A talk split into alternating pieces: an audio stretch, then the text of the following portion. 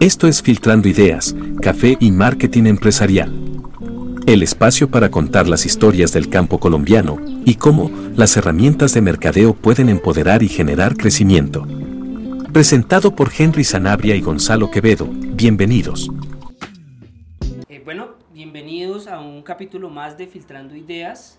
Hoy eh, por segunda ocasión, pero por primera vez al aire, contamos con, con, Juliana de Fiptex, eh, este año nominada a los premios Media, además, ¿no? Ahora que lo recuerdo. Anda, eh, Juliana, pues ya se está notando pues la gestión que hace pues en el gremio en general, ¿no? Bienvenida Juliana a nuestro podcast, ¿cómo estás? Muchas gracias Henry, muchas gracias de verdad por invitarme una segunda oportunidad la primera no pudimos por las ferias y fiestas en Sasaima, no nos dejaron las bandas, pero bueno, aquí estamos felices de estar aquí. Bienvenidos a nuestra oficina. Esta es su casa. Sí, la verdad es que me tomó muy por sorpresa. Yo entré, eh, Fiptex es patrocinador de los premios Coffee Media eh, y pues nada, habíamos hecho la gestión de hacer el patrocinio y empezamos a nominar empresarios. Eh, que consideramos deben estar nominados. Cuando, como a las 8 de la mañana, me llama una caficultora de Boyacá, a la que quiero mucho, Larisa Aragón, que por ah, cierto, también, está, que por cierto también está nominada, me dice, Juliana, mira, te, están nominando y yo, ¿y en qué? ¿A dónde? En los premios Coffee Media, entonces pues nada, la más sorprendida fui yo, muy agradecida con el gremio. Eh, con el que me nominó, porque la verdad es que no sé, pero muy agradecida. Y estoy nominada por haber sido la gestora del concurso Contando Historias con GrainPro, que fue un concurso súper bonito que se lanzó este año como en junio y las premiaciones fueron en septiembre durante el marco del PRF en Medellín. Ok, eh, pues bien, así que nos puedes empezar contando un poquito como generando un contexto de qué es FIPTEX, cómo apoyaba el gremio cafetero, porque a lo mejor cualquier persona que lleve algo de tiempo en el café, pues ya lo ha escuchado, pero también como tenemos una audiencia de personas que quieren entrar como a este negocio, que les cuentes un poquito qué oportunidades tiene con FIPTEX y qué han hecho ustedes dentro del café. Bueno, FIPTEX es una empresa que lleva 19 años en el mercado. Nosotros somos fabricantes de empaques, eh, de digamos, contenedores flexibles para producto a semigranel, lo que está llamado Big Bags. Eh, nosotros somos fabricantes de esto hace muchísimos años y hace 14 años nos dieron la distribución de GrainPro en Colombia. GrainPro es una tecnología para almacenar herméticamente granos secos y se usa muchísimo en el café porque protege el grano de todas las cosas externas que le pasan al, grano. Entonces, humedad, oxígeno, temperatura, em, los gorgojos, todo esto dentro de una bolsa GrainPro, el café se aísla completamente y, lo, y preserva la calidad de ese café y alarga la vida útil de ese café en pergamino, en verde o en tostado. FIPTEX también a partir del año 2020 es el representante para Colombia de los equipos Piñalense, que son maquinaria de muchísimos años de historia en la industria del café específicamente. Em, vamos desde beneficio húmedo hasta secado con cualquiera de las uh, como llaman los brasileños, del café. Entonces ahora estamos en FIPTEX desde, se podría decir que desde la, desde la cosecha del café, desde arrancarlo de la plantita hasta empacarlo y transportarlo a su destino final. Eh, y también tenemos la representación de unas máquinas brasileñas de tostión, que es la marca Carmomac. También ah, desde la pandemia, desde el año 2020, nos dieron la representación de esas dos empresas brasileñas. Entonces, Fiptex, pues en el café está en todo eh, pero no solo en el café, también en el cacao, también en otros granos. Somos empresa eh, en Colombia y en Perú, entonces en el Perú tenemos mucha más, digamos, amplitud de granos que aquí eh, y trabajamos en los dos países. Este año nos certificaron empresas B, que significa que somos una empresa que hace las cosas bien, tanto económicamente como con la gente, como con el ambiente. Eh, y somos buenas para el mundo. Ese eslogan me parece súper bonito. Y eso somos, eso es Fiptex. bueno. sí, digamos que están en toda la cadena de valor completa pues, del café y pues por eso también en el gremio cafetero eh, son pues tan conocidos, ¿no? Eh, a nosotros a lo que nos trae aquí es el mercadeo, es el marketing, es contar las historias del campo colombiano.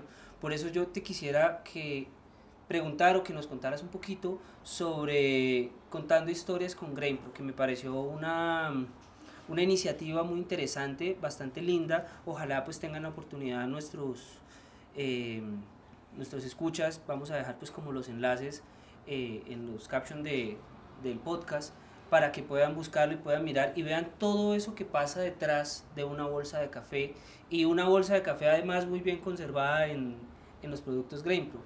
Sí, eso fue eso fue súper bonito porque el concurso nació, la idea del concurso nació el año pasado en el mismo Producer and Roasters Forum, en el PRF en Medellín.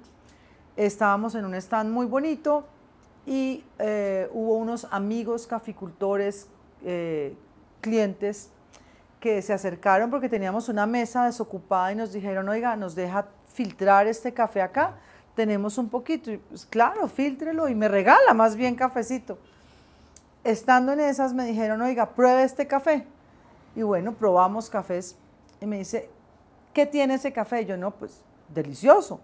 Me dice, Juli, ese café fue almacenado 24 eh, meses en bolsa grain, pero yo, mm, ok. Y mire, pruebe este. Este fue fermentado en bolsas GrainPro. Mire, pruebe este. Este fue estabilizado en bolsas GrainPro. Mire, mire este otro café. Entonces dijimos, oiga, dentro de una bolsa GrainPro pasa un montón de cosas que no sabemos, que sería súper bonito que nos contaran eh, los caficultores. O sea, ¿por qué la bolsa GrainPro se volvió algo importante para ellos en la industria? Y sacamos el Contando Historias con GrainPro, esto lo sacamos con Iván Vélez de Dulce Más Café en Medellín, eh, que nos ideamos el concurso, eh, y con Andrés Tobar, que también estaba en Sasaima. Ellos nos, eh, bueno, venga, hagamos este concurso, lo lanzamos este año en junio, em, y la verdad, superó todas nuestras expectativas, o sea, pues era un concurso nuevo, un concurso diferente, un concurso que además también tenías que escribir una historia detrás de ese café, detrás de esa bolsa Grain, pero entonces era como que, mm, vamos a ver, yo decía, bueno, que me lleguen 10 muestras, yo me doy por bien servida, ¿no? No, llegaron 45 muestras, en la última semana no, podía, no cabía más el café en esta oficina, eh, fue muy chévere, se tostó todo el café, el panel de jueces fue espectacular, la verdad fue un panel de jueces muy bonito y se premiaron eh, los 10 primeros ganadores, pues los 10 primeros cafés, digamos, estuvieron eh, con hotel, tiquetes aéreos y entrada al PDF.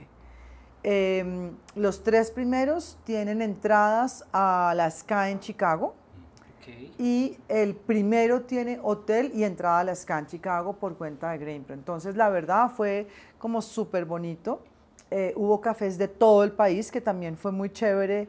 Llegaron cafés de todo el país. Eh, y bueno, nada, muy contenta, la verdad fue muy, muy satisfactorio.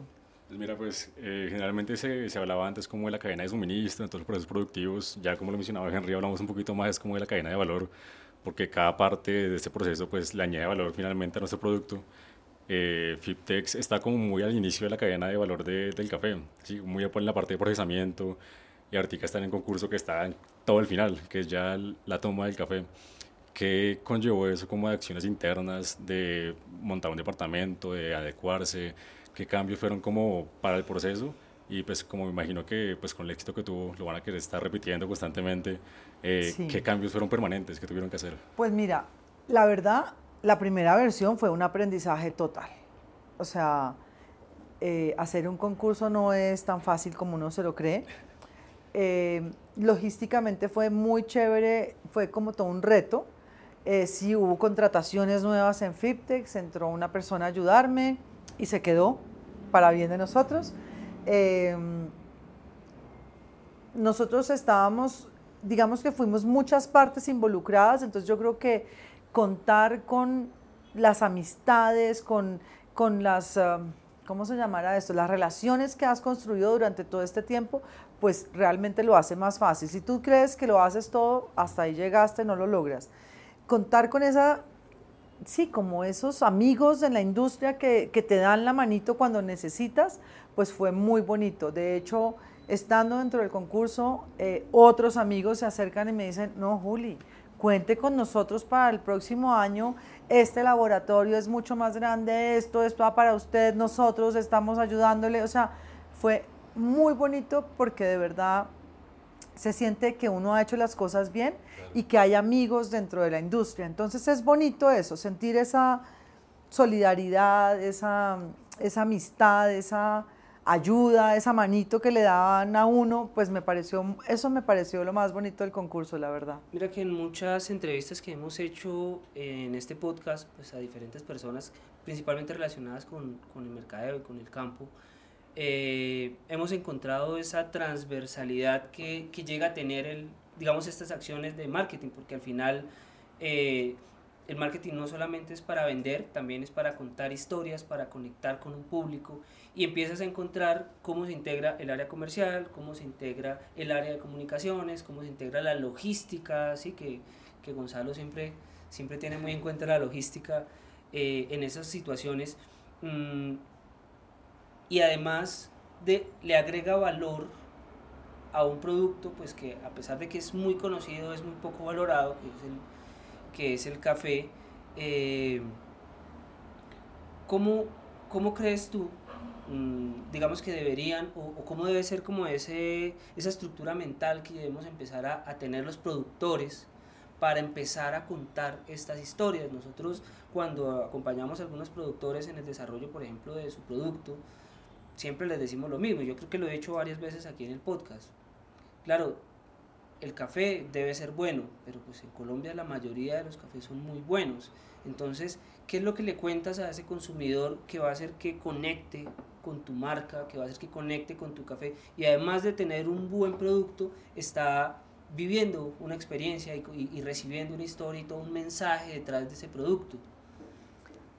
Mira, yo creo que en el café a mí lo que más me parece importante es tener la consistencia, ¿vale? O sea, en el café hay muchas cosas que se las dejamos a el clima, al día a día, a lo que pasó, a la lluvia, pero los productores que han utilizado, por ejemplo, GrainPro, en la estabilización de ese café, por decirte algo, cafés naturales estabilizados, eh, logran una consistencia porque como que controlan algunas variables que antes no estaban controladas.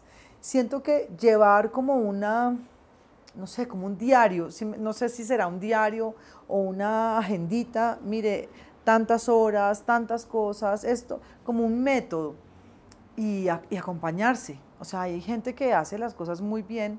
Siento que uno tiene que dejar de creérselas que se las sabe todas y acompañarse, acompañarse, por ejemplo, en esto del concurso, la compañía, la eh, camaradería, la ayuda, la solidaridad, genera, genera cosas bonitas. Entonces, siento que esa compañía, ese querer estar, poder eh, comunicarse, poder compartir, creo que eso nos hace falta y eso me parece que es súper valioso en la industria, en cualquier industria y que me parece que tocas un punto muy importante y es que finalmente la estandarización es lo que permite fidelizar al cliente. Exacto. Porque claro, pues nosotros generamos una imagen y comunicamos unos valores y demás y con eso podemos atraer a las personas, pero solamente con un producto estandarizable, que yo sepa que siempre va a tener la misma experiencia, que siempre va a encontrar el mismo sabor, es cuando realmente me fidelizo con una marca porque tengo esa confianza en la marca. Exacto, yo siento que, mira, por ejemplo, yo te voy a hacer algo, yo, yo sé que yo vendo una bolsa Grain Pro que jamás voy a tener una, una reclamación, ¿sí me explico? Em, nosotros hemos también educado, digamos, mucho al público en el uso correcto de esa bolsa. Em, y eso, digamos que esa consistencia de producto, no solo en las bolsas, sino en nuestros empaques en general, nos ha dado como esa, confia, esa confianza con el cliente final. Entonces, literal, ya no es como eh, compra, sino es una, una, es una relación de amistad, de confianza, de creer en el otro y, y lo que tú dices, se puede volver un proceso consistente, entonces es muy, muy, muy bonito eso. Y cuando un, digamos, un caficultor encuentra esa, esa, esa posibilidad de confiar en un producto que siempre le va a prestar el mismo servicio y si lo va a usar de esa forma va a lograr el mismo café una tras otra, tras otra, pues eso genera tranquilidad también al caficultor porque ya incluso puede tener un precio estable siempre, que eso es lo que pasa con los cafés que pasan por bolsas Grain, o sea, no son cafés baratos, son cafés que tienen eh, alta calidad porque se logra un muy buen producto y se cuida ese producto. Claro, así como el consumidor final confía siempre en la misma calidad, el productor también puede confiar en unos resultados pues, esperados. Exacto. De pronto andar un poquito en lo que tú hablabas de educar al, al consumidor, o pues en este caso a los productores, porque generalmente las marcas tienen una propuesta muy bonita, muy buena, pero porque por falta de conocimiento o por desconocimiento en el uso, en la aplicación de los productos, pues se pierden un poco de atributos eh, por mal manejo. ¿Cómo lo aborda Fliptex? Y de pronto, ¿qué tips le puedes dar a las personas que están buscando que su producto sea percibido mejor? Mira, nosotros es que eso sí, feria tras feria, mostrando el correcto uso de la, de la bolsa, por decirte, eh, contando los beneficios, eh, contando las historias que han pasado a través de GrainPro. Eh, y es eso, o sea, ir de pueblo en pueblo, ir contando las historias y contando los cuentos. Mira que hay una estrategia que es bien interesante y que de pronto a veces muchos empresarios le tienen un poquito de miedo es por ejemplo el tema de las ferias. Mm. Entonces no, es que pues hay una inversión pues que hay que hacer, un tiempo que hay que destinar. Eh, pero yo creo que las ferias te permiten tener ese contacto directo con el consumidor, te permite construir desde esa relación un poquito más de entendimiento de, del producto. Es que, pues bueno, yo estaba un poquito involucrado con el gremio del café. Eh, inicialmente uno, claro, las bolsas GrainPro uno las tenía para guardar muestras o para conservar el café, pero hoy en día se utilizan para un montón de cosas, o sea, para hacer procesos de fermentación controlada, eh, para estabilizar, por ejemplo, los cafés que ya han sido fermentados. Bueno, tiene un montón de aplicaciones y que eso creo que en el día a día es que se construye. Exacto. No, a mí, yo siento que las ferias es la mejor inversión que hay. Porque en una feria, y dependiendo el lugar de la feria, tú vas a tener el contacto con la persona más alta de la empresa que toma la decisión de compra, pero también con el caficultor. Eh, esos caficultores que van a la feria en busca de conocimiento o en busca de un producto nuevo o en busca de una innovación o en busca de algo, ese es el que me interesa a mí que realmente conozca mi producto final. Y venga, le explico y venga, yo le, ¿no? Y así lo hacemos en Colombia y en Perú. O sea, en Perú también, si tú me dices, uy, qué rico, ¿cómo vas a comer de rico en Perú? Pues no, yo te cuento los sitios a donde yo voy a Perú a trabajar y pues se dista muchísimo de los restaurantes maravillosos que puede haber en Lima. Pero allí, en ese lugar, en ese eh, último pueblito donde vas y tienes ese contacto con la comunidad, con el caficultor, con el productor, con el... Ahí es donde realmente se establece una relación y ahí es donde realmente hay confianza. Entonces, en ese momento, cuando él entiende los beneficios de un producto en su, en su producto o en ahí cambia, cambia ahí haces como la magia, ahí ocurre la magia, literal. Mira que hay algo que, que, siento que está muy claro y es el objetivo de a qué voy yo a hacer esos acercamientos en una feria. Esto nos sirve, por ejemplo, a, pues a los emprendedores que escuchamos este podcast y es, bueno, participo en una feria y a qué voy? a repartir volantes y a sonreír y a regalar tintos. No, voy a entablar relaciones, voy a construir una base de datos, voy preparado para atender, tengo un espacio adecuado, un espacio para poder atender un requerimiento de una compra in situ. ¿sí? Digamos que todas esas cositas que, que a veces eh, parecen obvias, se nos olvida tenerlas en cuenta y tal vez cuando vamos a alguna feria, pues decimos, no, es que la feria pues no me fue tan bien, pero realmente eh, no teníamos muy claro el objetivo para el que íbamos a la feria. Sí, sí. creo que toca empezar por ahí. O sea, antes de ir a la feria, saber para qué voy a ir y qué es lo que realmente quiero hacer, para planear realmente qué voy a llevar, qué activaciones quiero hacer. Exacto. Eso creo que sí lo tienen que tener muy claro las personas que están empezando, pero ya las empresas que a lo mejor llevan mucho tiempo en el mercado y hay muchas que se rehusan ir a ferias porque les da pereza o no lo conocen, no lo entienden. Es que es muy costoso. no es que le dé pereza, es que es muy alta la inversión. es demasiado elevada la inversión. Más que todo como asistentes, no como participantes. Ah, como parte, bueno, como a ti te hemos visto como asistente en varias ferias y has sido acompañado siempre. Cuando son las empresas grandes, ¿quién, quién debe ir? ¿Va el comercial? ¿Va el gerente comercial? Eh, va el dueño, cuál es la persona indicada, porque realmente ese es el espacio en el que cerramos esa brecha de comunicación entre el consumidor final y la empresa y se resuelven muchas dudas. Y a veces que por el desconocimiento o el afán, pues terminamos mandando a, una persona que no tiene nada de conocimiento. No, fíjate que nosotros, bueno, FIPTEC siempre o voy yo o va don Sergio, que es el gerente general, eh, o vamos los dos. Entonces estamos pero es que nosotros nos le debemos al cliente final. Entonces, la verdad es que para nosotros eso es un placer. Eso para nosotros es realmente, haber construido esas relaciones no es gratis, o sea, es invertir. Las ferias son inversión. Así vayas de participante, de zapito ahí caminando, estás invirtiendo tiempo, estás invirtiendo cerebrito y es, hay que hacerlo, ¿sabes? No es como que, ok, voy a meter esto aquí para sacar esto aquí. Fíjate que muchas veces tú llevas algo y no te das cuenta y dos, tres meses después te encontraste con esa persona y es el mejor cliente del mundo. Entonces es como... Y se va creando como una recordación. Por ejemplo, en el gremio nos vamos conociendo, eh, por ejemplo, con la gente del café, ¿no? Total. Entonces te vas, los vas viendo, de pronto en una feria no los saludaste, pero en la otra, ay, yo te vi en tal lugar y se vuelve como un punto de encuentro para hacer negocios, para hacer buenas relaciones, para un montón de cosas. Sí, no solo es negocios, es relaciones. A mí me parece más chévere el abrazo. La verdad. Bueno, eh, yo quiero darle un poquito como la vuelta a la conversación y preguntarte qué, qué le espera a Fictex el 2024. ¿Qué tienen pensado? ¿Para dónde va Juliana? ¿En dónde buscamos a Juliana el otro año? Mira, Henry, el 2024 pinta muy bien la verdad, pinta muy bien. Sí. Eh, Fiptex viene en un crecimiento muy importante en sus productos propios, no digamos tanto en la línea de distribución, sino en sus productos manufacturados por Fiptex, que eso a mí me genera muchísima felicidad, porque es una apuesta que se hizo eh, para una fábrica, para tener empleados, para que treinta y tantas familias vivan de, esa apuesta que se hizo.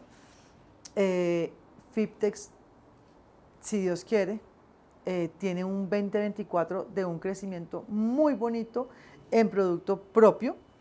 Hemos afianzado, digamos, el producto como tal. GrainPro es una marca ya reconocida, GrainPro ya piden y no hay rollo, siempre tendremos inventario. Em, Estamos pensando en expandir más productos para la industria, o sea, en tener más soluciones para la industria. Eh, y en la planta el crecimiento se ve bien prometedor, entonces es muy interesante. ¿Dónde está ubicada la planta? La planta queda aquí en Bogotá, en el barrio Las Ferias. Okay.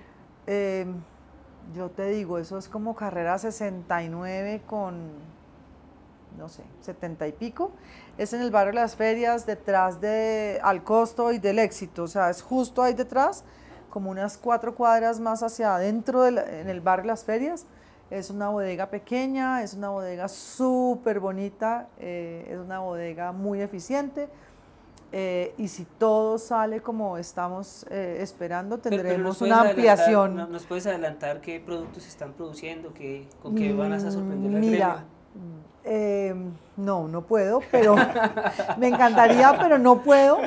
Pero es una ampliación de la fábrica a otra ciudad en Colombia con unas proyecciones muy interesantes en otro segmento completamente diferente. Digamos que el café va a quedar en Bogotá, o sea, la operación café quedará en Bogotá, la operación cacao, la operación que está ahorita se quedará acá, pero si todo sale como Dios quiere, eh, habrá una, una, nueva planta de Fiptex en otra ciudad. no, pues esperemos que sí. Sí, les contaré, porque cuando ya estemos todos listos, los invito y todo. Los invito y todo, sí, porque es muy chévere. Pareciera que este portafolio que están desarrollando va como en, en función de cómo solucionarle todas estas necesidades de producción a los campesinos, como ser un proveedor no integral. Solo, no solo a los campesinos, no, es que lo que se viene es chévere pero no solo a los campesinos, pero al país. Vamos a dejarte en país. Quedamos intrigados, pero nos debes la primicia. Te debo la primicia, pero es solucionar al país, cositas para el país. ¿Cuál es la, cuál es la visión de FIPTEX y, cómo, cómo, es que se proyectan hacia esas metas? Mira, FIPTEX eh, está muy preocupado por la sostenibilidad. Estamos en un proyecto de convertirnos en plástico neutro y carbono neutro como empresa. Em, plástico neutro estamos haciendo alianzas para hacer reciclaje tanto químico como mecánico de plástico.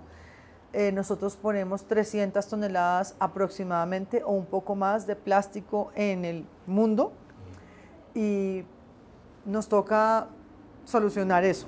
Entonces estamos haciendo alianzas con clientes para recoger plástico, cualquiera que sea, cualquiera que sea el plástico, y transformarlo, bien sea químicamente o mecánicamente. Eso, eh, nuestro director de sostenibilidad está muy enfocado en eso. Y este año terminamos con 20.000 árboles sembrados en una reserva natural privada que queda en los llanos orientales de Colombia, donde hay 20.000 especies nativas que están cuidando ya, eh, digamos, la especie sombrilla de allí, que es el puma, eh, estamos súper enfocados en esto eh, porque necesitamos mantener el mundo para seguir trabajando.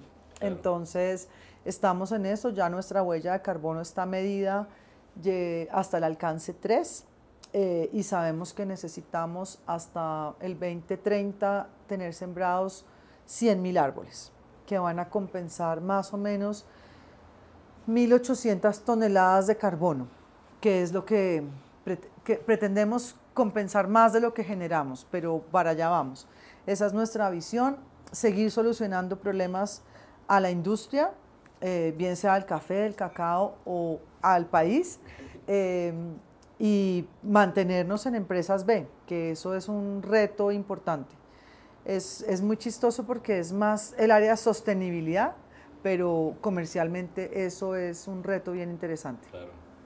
Bueno, eh, ya hablamos de storytelling, hablamos de, de ferias, hablamos de comercio, hablamos de, bueno, de, muchas cosas. Yo creo que para cerrar, eh, me gustaría que de pronto le mandaras un mensajito a los emprendedores del gremio, del café, del cacao, del campo en general. ¿Qué les espera? O sea, ¿qué retos tienen? ¿Cómo, por dónde pueden empezar? Que pues tú sabes que... Muchos de, pues como de, de, nuestros escuchas están construyendo sus negocios, están pues eh, buscando crecimiento dentro de sus negocios. ¿Qué les dirías desde tu experiencia, desde, pues, pues tú has visto crecer una empresa como Fliptex muchísimo, ¿sí? Sí. Eh, y sabes realmente cómo se hace ese growth. Entonces, ¿qué, ¿qué, les dices a ellos para cerrar? Perseveren. El que persevera alcanza. Eh, capacítense mucho en en donde ustedes crean que hay una posibilidad de capacitación, eso es importante tanto para personalmente como para el emprendimiento o la empresa. Perseveren y, nada, es como mantenerse ahí, respirar, respirar. Esto es una carrera de largo alcance. Esto no es una carrera de, de rapidez, no, esto es una carrera de largo alcance. Emprender en este país no es fácil, pero es muy satisfactorio es muy satisfactorio. Entonces, nada, respire, manténgase, capacítese y, y cógela suave, como dicen también acá. Mantente, mantenerse. Con calma, pero con mucha constancia. Sí, con constancia. Bueno, muchas gracias Juliana. Gracias, a ustedes dos. No, gracias, gracias por el espacio y en verdad nos quedamos muy atentos al futuro de Tex. Te diré no, les cuento, les cuento. Cuando, estamos, cuando estemos ya, les cuento, pero de verdad. Muchas gracias por habernos visitado, por haber venido a hacer este segundo intento. Espero que el ruido ambiental no nos haya dañado este. Eh, y bienvenido siempre. Muchas gracias. Muchas gracias.